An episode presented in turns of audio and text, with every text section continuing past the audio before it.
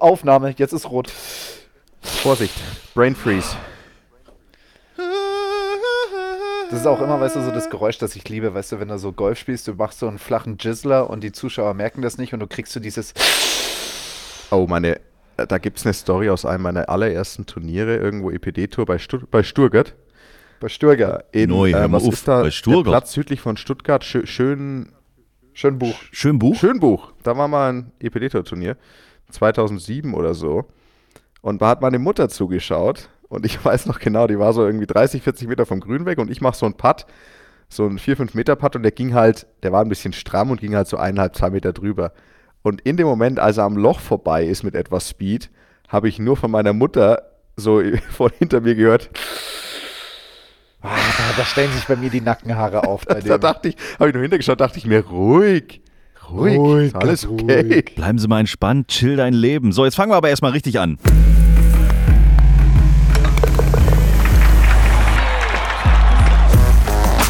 Tea Time, der Golf-Podcast.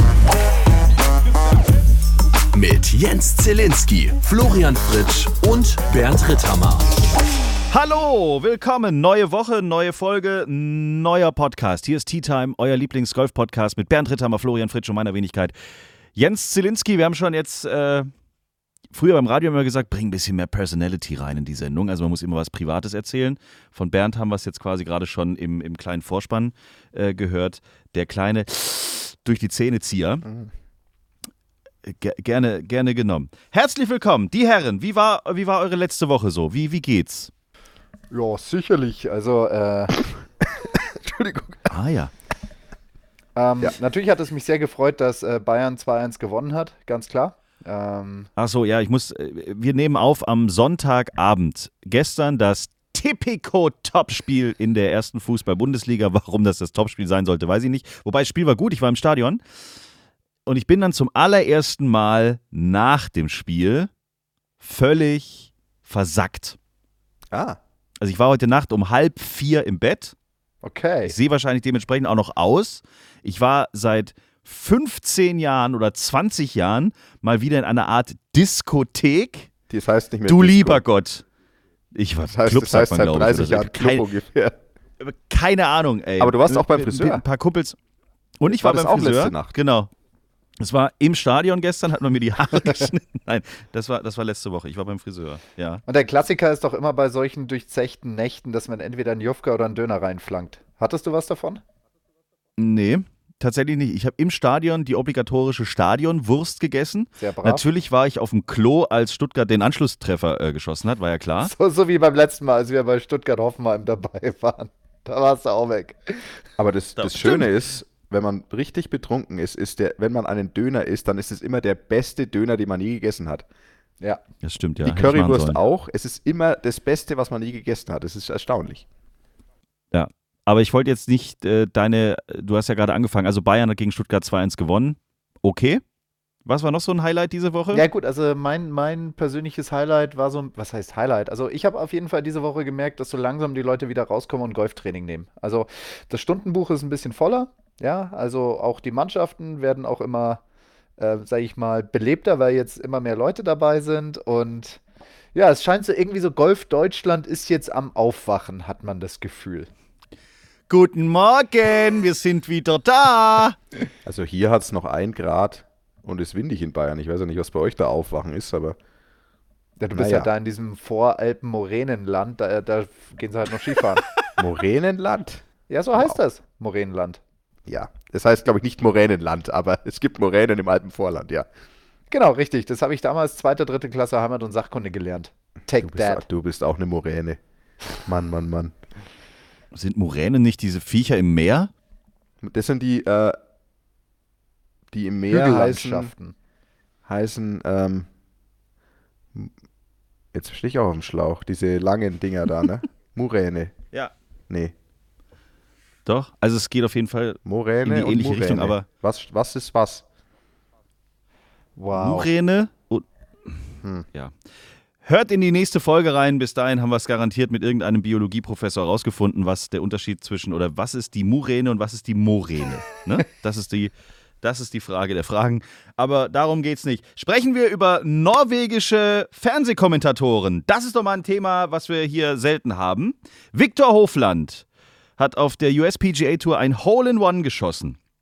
Und jetzt stellen wir uns einfach mal vor, so der Norweger an sich ist ja eher so das gemütliche Gemüt, würde ich sagen.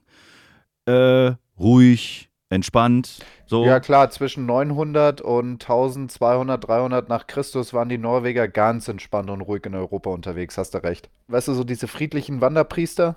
Und, Du meinst, äh, die, die, die nicht gefragt haben, könnten wir, könnten wir bitte, bitte ihr Land besetzen? Gut, wir, wir reden äh, über Fernsehkommentatoren. Und ich finde ja, wir haben ja, wir haben ja schon ganz oft auch drüber diskutiert, so das Thema Golf im Fernsehen. Flo ist ja jetzt seit ein paar Monaten bei Sky da am Start und, und kriegt auch sehr, äh, zu Recht natürlich, sehr viel Lob. Ähm, aber so dieses Ausflippen, so dieses Emotionale, wie beim Fußball zum Beispiel, ähm, das geht ja meistens dann irgendwie nicht. Aber jetzt, Viktor Hofland spielt ein Hole in One und jetzt achtet mal bitte auf unsere Freunde vom norwegischen Fernsehen. Når de sto på, når Thomas og de sto og putta på det sjette, gjorde de ikke det? Kan det være det her, da? Oh. det kan det være. Gå da! Ja! Har vi gutten vår igjen, vet du! Her er han, vet du! Smæra på plass! Å, søtnosen! Men kom den! Vi hø hørte et brøl, men tenkte jo ikke på at det var Viktor! Men det er det jo! Å, så stas! Åh! Das ist doch großartig, oder? Habt ihr dieses, das erinnert mich an dieses Video, das, ähm, ich weiß nicht, habt ihr das auch gesehen vor ein paar Wochen oder zwei, drei Monaten mal, als diese genau, wahrscheinlich diese zwei gleichen norwegischen Kommentatoren ähm, Viktor Hoflands Proberunde und Training so kommentiert haben. Ja, das, habe ich auch gesehen. auf der das war PGA großartig. Tour Ja, ja, ja. Instagram-Seite, das war sensationell, ja. Naja, also das ist schon, ist schon cool, was die beiden da abgezogen haben. Ne? Also das gibt dem Ganzen so ein bisschen Leben. Am Anfang so ein bisschen so sie erzählen, das hätte so sein können, ja, und da ist irgendwie grünes Gras und da hinten ist so eine Fahne und da fliegt so ein Golfball und auf einmal kriegen sie einen komplett Ticker. Aber äh, ich finde auch Doppelmoderation an der Stelle gar keine schlechte Idee. Also, dass da halt zwei kommentieren. Im amerikanischen Fernsehen sitzen meistens immer so acht, neun Leute in so einem Riesenstudio. Weiß gar nicht, was die da alles erzählen wollen. Ja, Doppelkommentar ist eigentlich ganz eine äh, ne, ne coole Sache. Vor allem, wenn er, sag ich mal, und das sieht man vor allem bei den Amerikanern, dass sie so wirklich so Rollen haben. Weißt du, der eine ist so ein bisschen journalistisch unterwegs und erzählt, ja, hier haben wir einen Baum, der Decimus, Maximus, irgendwas und der hat die Besonderheit und das hat diese Auswirkungen. Dann hast du so den Golffachmann, der halt dann quasi sagt, ja, und weil dieser Baum dann einfach so ist, muss man da ein bisschen mehr shapen und ein bisschen aufpassen, weil dann auch die Grassorte ein bisschen mehr diesen Schläger ähm, irgendwie zum Rupfen bringt und dann hast du halt den Typen on Kurs, der das schon 10.000 Mal gespielt hat und gesagt hat, naja, die Ecke ist so ein bisschen doof. Weißt du, jeder hat so ein bisschen seine Rolle und das gibt einfach dem Zuschauer ein wunderschönes, volles Bild, ja.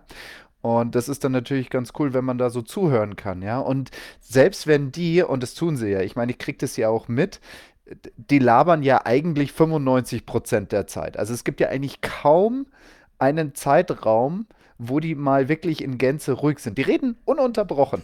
Aber weil halt jeder immer in seinem Bereich unterwegs ist und sie sich gegenseitig den Ball zuspielen, kommt es einem nicht so vor, als würden sie einen komplett zutexten. Man kriegt ja immer wieder neuen Input. Tea Time. Sehr gut. Knie beugen. Und denken Sie daran, es kommt alles aus der Hüfte. Der Golf-Podcast. Ich habe vorhin einen amerikanischen Golf-Podcast gehört und die haben eine Frage diskutiert, die fand ich super interessant. Ich habe für mich da noch nicht mal die richtige Antwort bis jetzt, aber ich wollte sie euch einmal, einfach auch mal stellen.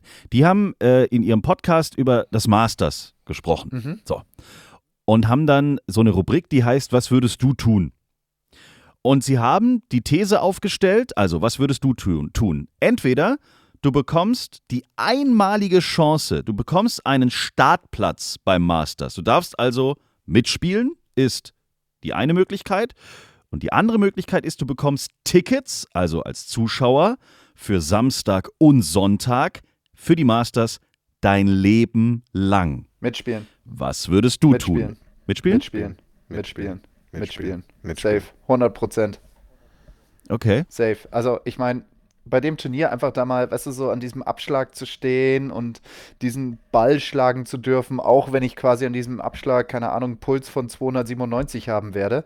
Ähm, aber einfach mal diesen, diesen, diesen Schlag machen zu können, bei dem Turnier dabei sein zu dürfen, mit all diesen Superstars da unterwegs zu sein, ja, und dann vor allem dann in diesem Jahr dann die 11 zu spielen, die jetzt auch nochmal 40 Meter verlängert wurde. Das heißt, wir haben jetzt nicht mehr 470 Meter mit sauengem Paar 4 rechts um die Ecke mit einem Grün, das so groß ist wie der Tisch hier vor mir, sondern jetzt haben wir halt 520 Meter Paar 4 mit einem tischgroßen Grün.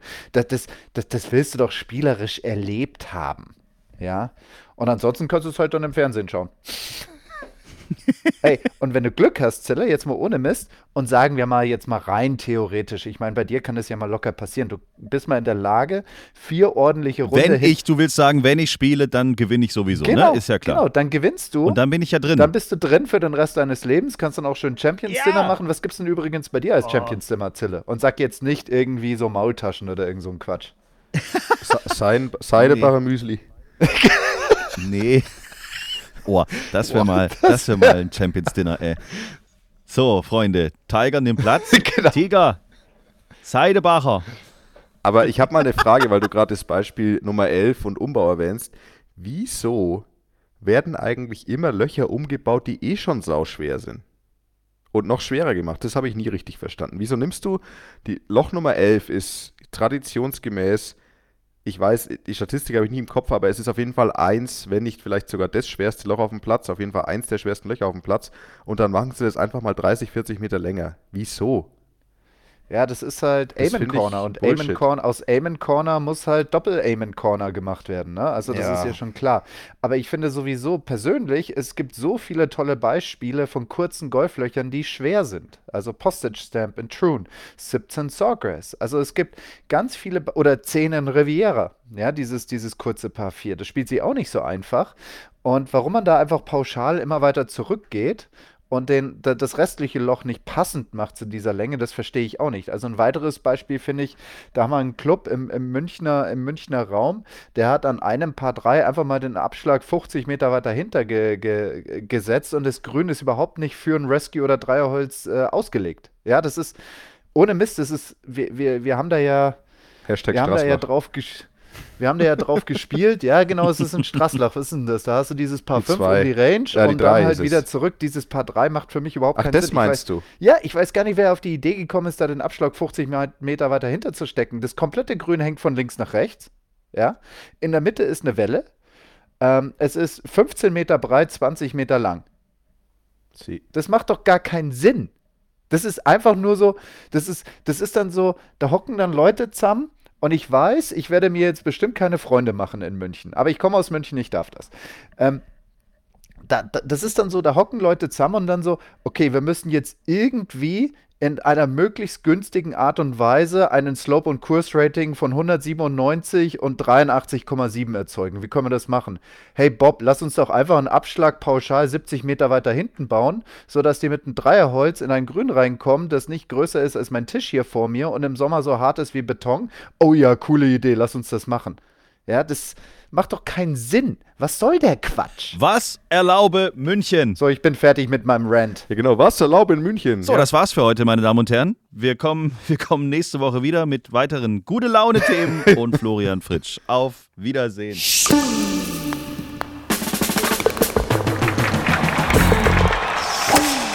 Wo wir gerade in Amerika sind, die USPGA Tour hat ja Reformen angekündigt für das Jahr 2024, die dann doch irgendwie, ja, wir haben viel Post bekommen. Viele haben gesagt, äh, was soll das denn jetzt sein? Ist das Lift 2.0? Also eigentlich kann man ja sagen, sie nähern sich immer mehr den Ideen der Lift-Tour an, oder? Ja, da gibt es Mehr so, Kohle. Da gibt es so ein geiles Meme, da muss ich ehrlich gestehen, das ist schon ganz witzig. Da siehst du auf der einen Seite Joe, J, J, Monahan, auf der anderen Seite halt Greg Norman und dann steht da irgendwie so, ja, natürlich kannst du meine Hausaufgabe kopieren, aber lass es nicht so offensichtlich aussehen. Ich finde, das beschreibt es schon ganz gut. Ja. Also das finde ich ein bisschen schade. Das ist so. Also, also ich habe ich hab, ähm, verschiedene Spieler dazu kommentieren hören. Und klar, ich meine, die, die, also Max Homer hat sich zum Beispiel recht positiv über diese Designated Events, wie es genannt wird, geäußert. Wir sollten es vielleicht kurz erklären, was ab Ja, das ist 2024 auf der PGA Tour geplant ist. Nagelt mich, nagelt mich nicht auf die genauen Fakten fest, aber ich glaube, Es soll insgesamt irgendwo, wie viele Turniere, Flo? 14 Designated Events geben, so um den Dreh, die mit extrem hohem Preisgeld ausgestattet sind, also irgendwo 20 Millionen Dollar plus. Und die meisten davon sollen wohl ein reduziertes Spielerfeld haben. Also irgendwo 70, 80 Mhm. Spieler, vier Runden, kein Cut.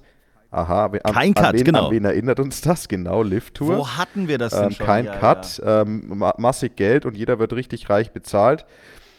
Und natürlich kommen in diese Spieler, in diese Turniere nur die Top-Jungs rein. Das heißt also, es entsteht da schon eine Art Zweiklassengesellschaft auf der PGA Tour. Fairerweise ist es natürlich rein vom Ranking auch, also die Spieler, die da spielen dürfen, wurden jetzt nicht einfach eingekauft, sondern die haben sich natürlich aufgrund ihrer Leistung bisher dafür irgendwo qualifiziert. Und die Spieler, die da nicht reinkommen, haben wohl unter dem Jahr die Möglichkeit, sich immer in das nächste, das nächste reinzuspielen. Das heißt, du sag, man sagt, man hat jetzt in drei Wochen so ein Designated Event. Dann hast du einen Spieler, der über die nächsten zwei Wochen zweimal Top 3 und dann darf der da wahrscheinlich mitspielen. Klar, die Spieler, die eh drin sind, verteidigen es halt und sagen, das ist natürlich das beste Produkt für die Fans. Ähm, das sind die besten Spieler der Welt, mit denen äh, treten gegen die Jungs an, die halt gerade richtig heiß laufen. Und trotzdem haben ja die Leute, die nicht reinkommen, spielen ja trotzdem um den verhältnismäßig normalen Kalender für, fürs normale Geld, das es bisher auch gab.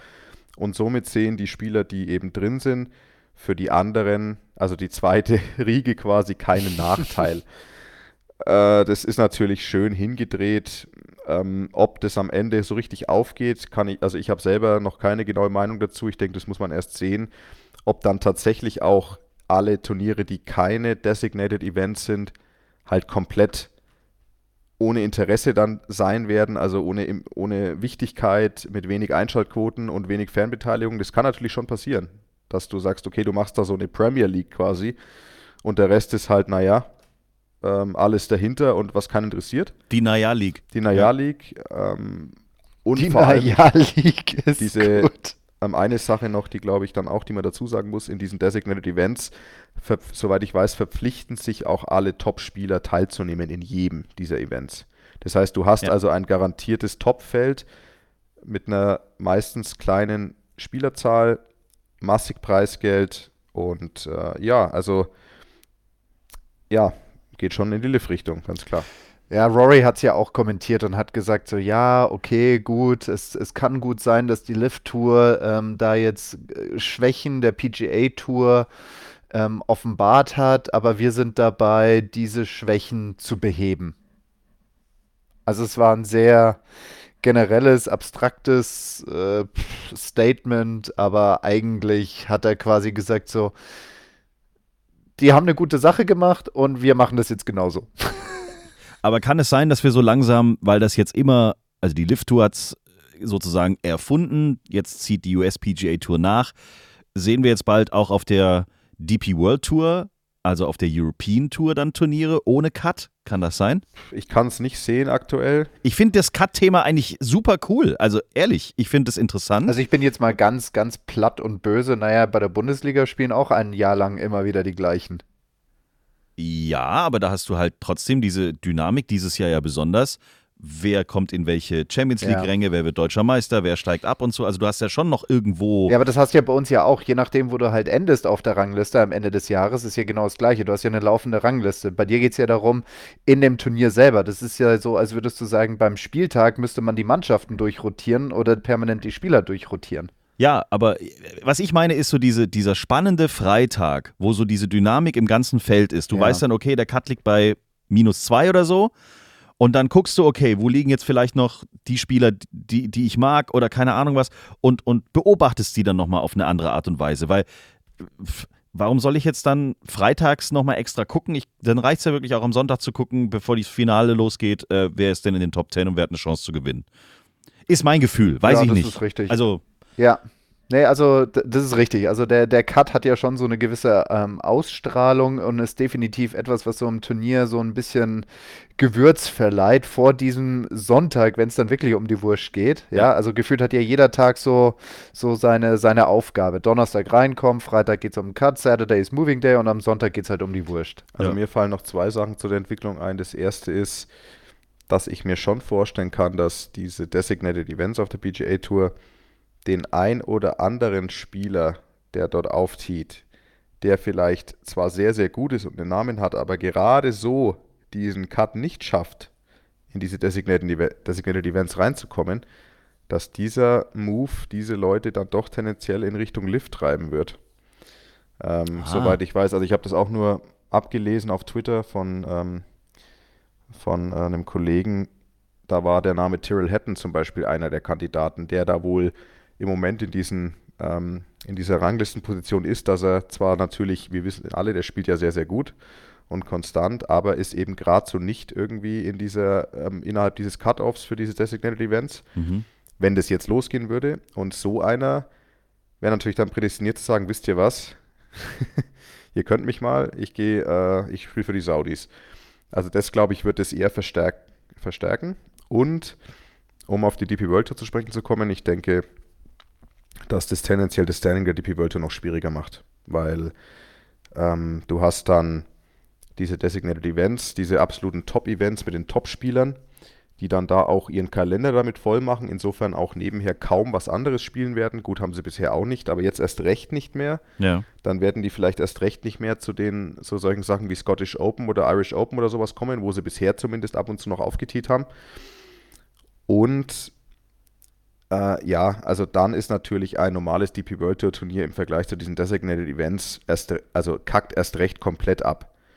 Also insofern glaube ich, wird diese, diese Furche, dieser Unterschied wird noch drastischer werden, auch wenn die DP World Tour ja auch hart arbeitet äh, an, ihr, an der, wie soll man sagen, ähm, an der Attraktivität ihrer Events und am Preisgeld. Ich meine, das soll ja auch die nächsten Jahre noch höher werden. Insofern ist es nach wie vor so, dass ich finde, dass es in Europa inzwischen und vor allem die nächsten Jahre sehr, sehr gut möglich sein wird, sehr gutes Geld zu verdienen, wenn man entsprechende Leistung bringt. Aber im Vergleich zu dieser riesigen Menge an Geld auf der Lift-Tour und jetzt der riesigen Menge in den Designated Events spielt Europa erstmal noch weniger Rolle. Also ich bin hochgradig davon überzeugt, dass die DP World Tour ähm, in den nächsten ein, zwei, drei Jahren, also überschaubaren Zeitrahmen, ähm, in der USPGA Tour aufgeht als Zubringer-Tour. Dann hast du, weißt du, die Canadian Tour als Zubringer, dann hast du die Tour de las Americas als, als also für Südamerika Zubringer, dann hast du die Corn Ferry als Zubringer im, im eigenen Haus und dann hast du die European Tour als Zubringer aus Europa. Oh, wow. Okay. Ja, ich meine, wäre doof, aber könnte natürlich passieren, ja. Dann brauchen wir jetzt schnell ein, ein Gefühlsaufheller. Tea Time, der Golf-Podcast. Haltet eure Trolleys fest. Hier kommt der Hammergag der Woche.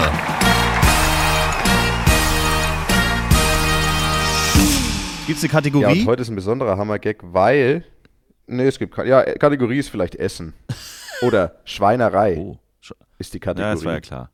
Also Achso, Essensschweinerei. mhm. Und das Schöne ist, dass ich über den Hammergag direkt Flo's und meinen Teamnamen für The Match gefunden habe. Nein! Und der wird jetzt gleich nach dem Hammergag bekannt gegeben, weil in diesem Hammergag kommt ein Wort vor, das ist prädestiniert für uns. und dann haben wir uns entschieden, uns danach zu nennen. Ich bin, ich bin sehr gespannt. Ich weiß es ja noch nicht. Wir Ja. wissen es alle noch nicht, bis auf. äh, Ja, ich bin gespannt. Okay. Sind befreundete Gummibärchen eigentlich Harry Bros? und insofern wird das Team, das gegen Team Zille antritt, bestehend aus Flo und mir, Team Harry Bro heißt. Du lieber Gott! Yes! Wir sind die Harry Bros. So schaut's aus. Geil. Ah, die Goldbeeren. Was sagst du dazu, Zille? Es, es klingt gut. Es, es, es riecht schon nach Merchandise-Artikel. Die Harry Wir haben auf jeden Fall dann Haribos im Bag, so viel ist sicher. Okay. Ihr habt ja noch ein bisschen Zeit. The Match findet statt am 17. Mai. Golfclub Berlin Wannsee. Team Zille gegen die Harry Bros. Du lieber Gott. Jetzt, wo du es so sagst, Die kann man schwer Haribos. ernst nehmen, aber so ist es jetzt. Jetzt ist rausgehauen. Ja. Nee, schön. Das, äh, Mein erster, mein erster, wir hatten übrigens noch, sollen wir noch kurz äh, unsere anderen Gab's Alternativen? Ideen preisgeben? Also mein, mein Vorschlag war erstmal, ähm, was ich ganz gut fand, war äh, Team äh, Radio Gaga. Weil weil, wir wir so viel, weil wir so viel Scheiße labern im Podcast. Und äh, der Flo hat ja auch einen ganz guten Namen äh, bezüglich unserer Herkunft, Flo. Ja, genau. Und zwar hatte das was mit Bayern und Franken zu tun. Also habe ich daraus Banken gemacht. Team Banken. Aber das, da dachte ich mir, das checkt keiner. Das ist ein bisschen sehr Das kreativ. müsste man richtig. immer erklären. Ja. Und ähm, ja. Okay, Deswegen Harry Bros. die Harry. Bros am 17. Mai in Berlin Wannsee. Schöner Bandname für euch, finde ich großartig. Wir sind auch gerade eben darüber ähm, am Philosophieren, mit welchem Dresscode wir auflaufen werden. Ich weiß nicht, ob wir das schon verraten dürfen, Nein, aber nein, nein. es Es könnte. wird geil. Es wird, wird geil. geil. okay. Mehr sagen Ja, wir Gott, nicht, ne? Ich bin sehr gespannt auf den 17. Mai. Schön. In der Zwischenzeit gibt es aber auch andere Nachrichten, die mit Superlativen in Verbindung gebracht werden müssen. Bernhard Langer hat The Legend. The Legend hat seine tausendste Runde auf der PGA Tour Champions beendet. Die tausendste Runde. Tausend! das sind ja dann so 8 8000, 9000 Kilometer, ne? 9000 Kilometer laufen? Ja. Muss ich mal vorstellen. Ey, ohne Mist, stell dir mal 9000 Kilometer vor. So quasi Füssen, Flensburg sind ja ungefähr so ein Tausender, roundabout. Ja, vielleicht ein bisschen mehr, 1100, 1200. Stell dir vor, du bist es neunmal. Bernhard Langer ist Ja, und neunmal. das, laufen. nur seitdem er, und das nur seitdem er 50 ist. Das dürfen wir nicht Genau. vergessen. Das ist ja nur Seniorentour. Boah, Der ist quasi neunmal von Füssen nach Flensburg gelaufen. So viel Strecke, so viel Golf. Was meinst du, wie viele Golfschläge brauchst du von Flensburg nach Füssen? Hey, wir können, da können Ja. wir aber richtig schöne Statistikfelder mal machen. Wie viel, also müsst ihr wirklich mal ausrechnen, eine, eine Golferkarriere, also eine Profikarriere, wie jetzt die von, von Tiger oder auch von Bernhard dann, einfach mal hochrechnen, wie oft die mal um den Planeten dann gelaufen sind. Das stimmt, ja. Das müsstest du eigentlich wissen, Bernd. Du hast ja bayerisches Abitur. Was ist ähm, der, ähm, der Umfang der Erde? 40.000, oder? 40.000 Kilometer? Um Ich den weiß es Äquator? Ich habe baden-württembergisches. Fachabitur. Ich weiß es nicht. Googles mal, ich weiß das. Also Umfang Erde. Mhm. 40.000 hast du gesagt.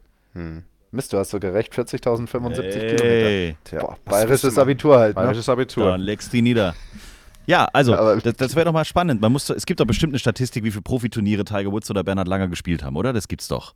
Klar gibt's das. Also ich, ich, äh, ich, ich habe übrigens ungefähr 400. Du hast schon auch 400, ganz du lieber viel. Gott. Der hat allein auf der 400, das Champions Tour schlecht. 1000 Runden gespielt.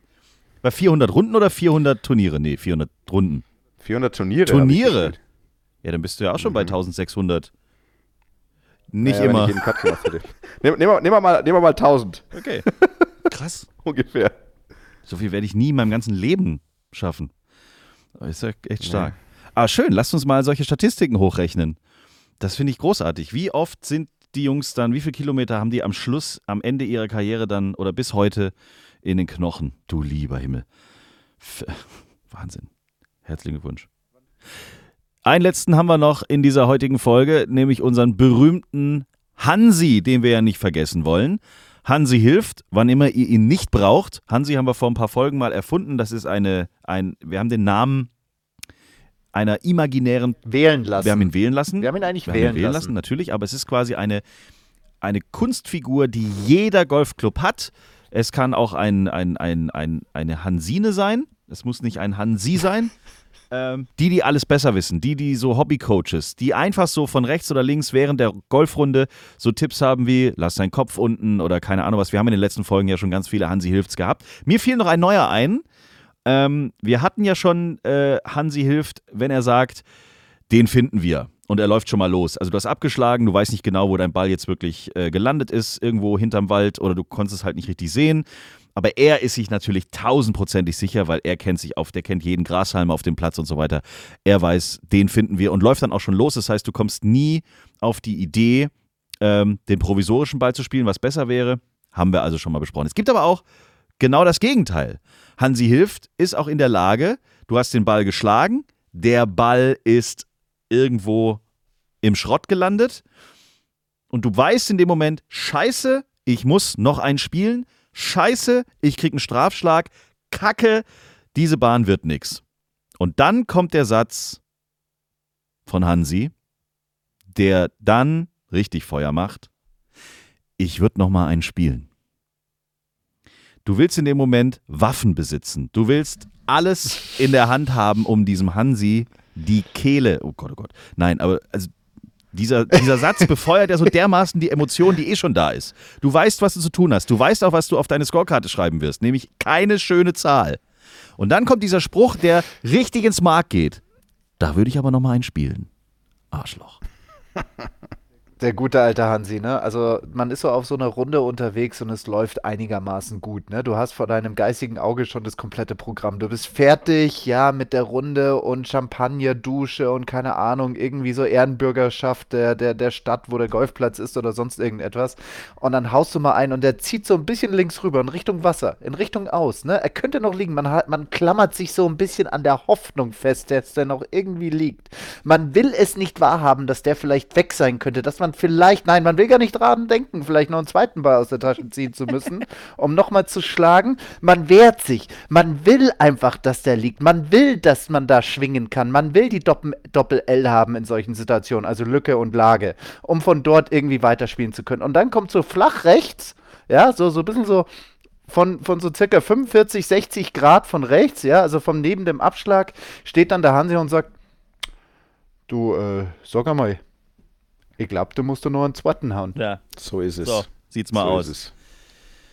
Bis nächste Woche, dann sind wir wieder da. Macht's gut, bleibt gesund. Bis dahin, auf Wiedersehen. Tschüss. Schreibt uns, liked uns. t-time.golf